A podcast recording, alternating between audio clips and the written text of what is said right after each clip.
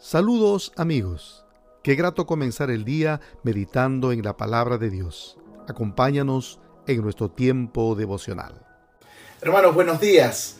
Siempre es un gusto saludarlos y más aún encontrarnos en un tiempo para estudiar la palabra de Dios.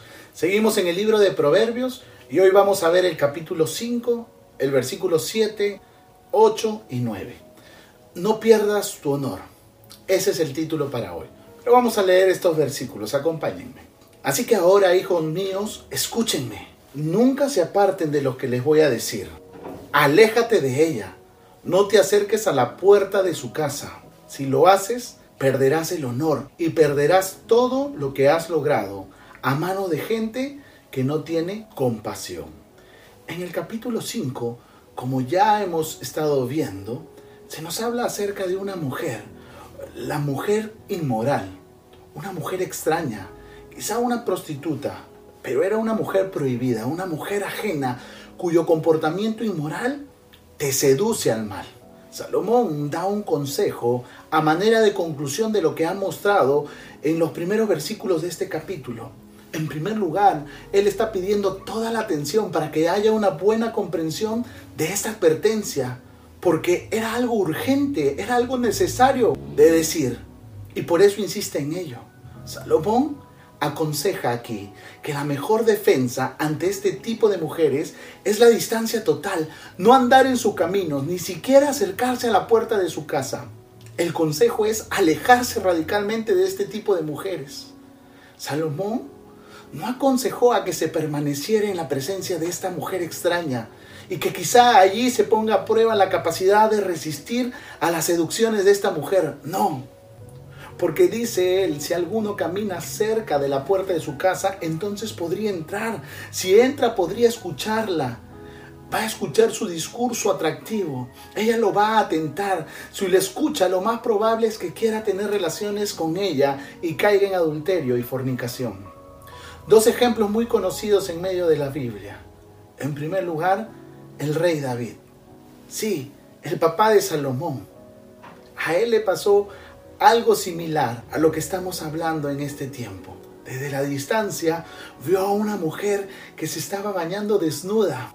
No miró hacia otros lados. Quizás si hubiese mirado a otro lado habría evitado muchos problemas. En cambio David miró a la mujer.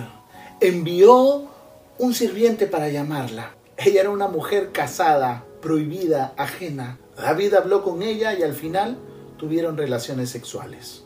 Lo puede revisar en 2 Samuel, el capítulo 11 y 12. Otro ejemplo, José tenía una mujer prohibida, la esposa de su jefe, del Potifar. Todos los días esta mujer insistentemente le decía que tenga relaciones con él, que tenga relaciones con él.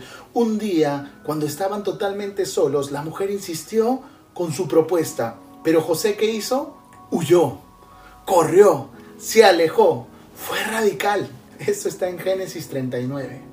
Por eso aquí el consejo del proverbista está vigente para todo hombre y mujer, adolescentes, jóvenes, adultos. Tenemos que alejarnos, no tenemos que coquetear en lo absoluto con este tipo de hombres y mujeres. Cuidado con todo aquello también que se convierte en tentaciones inmorales quizá comunes y aceptadas por nuestra sociedad, como por ejemplo la pornografía, que está en la televisión, que está en las películas, en las series, en todas partes. Ojo hermanos, el consejo es alejarse, huir.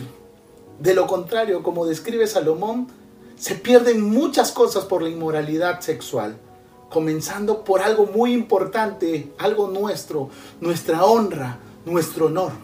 Es que sí, el adulterio, la fornicación, la inmoralidad sexual arruinan las vidas. Por eso el mandato de Dios es que nuestras relaciones sexuales permanezcan solamente en el marco del matrimonio. Esto no fue para quitarnos el disfrute en nuestras vidas, al contrario, para aumentarlo. Por eso todos, escúchenme bien hermanos, todos, porque este consejo es para todos, tengamos cuidado de no confiarnos en nuestras fuerzas, en nuestra prudencia. La Biblia dice, el que piensa estar firme, mire que no caiga. Y al contrario, usemos nuestra fuerza para huir de estas personas malas y mantener siempre intacta nuestra honra como hombres y como mujeres, pero más aún como hijos de Dios. Tres motivos de oración en este tiempo. Uno, arrepiéntase, confiésele a Dios si ha cometido alguna falta inmoral y apártese de ella. Busque ayuda en su pastor o guía. En segundo lugar, por nuestra comunión con Dios, para que cada vez más sea fuerte y podamos obedecer esta exhortación para no seguir el camino de la seducción que nos llevará a una muerte espiritual. Y en tercer lugar, para que Dios nos libre de cualquier tentación sexual. Que el Señor los bendiga. Si este mensaje fue de inspiración para ti, dale me gusta y comparte nuestro enlace con tus familiares y amigos. Muchas gracias. Hasta la próxima.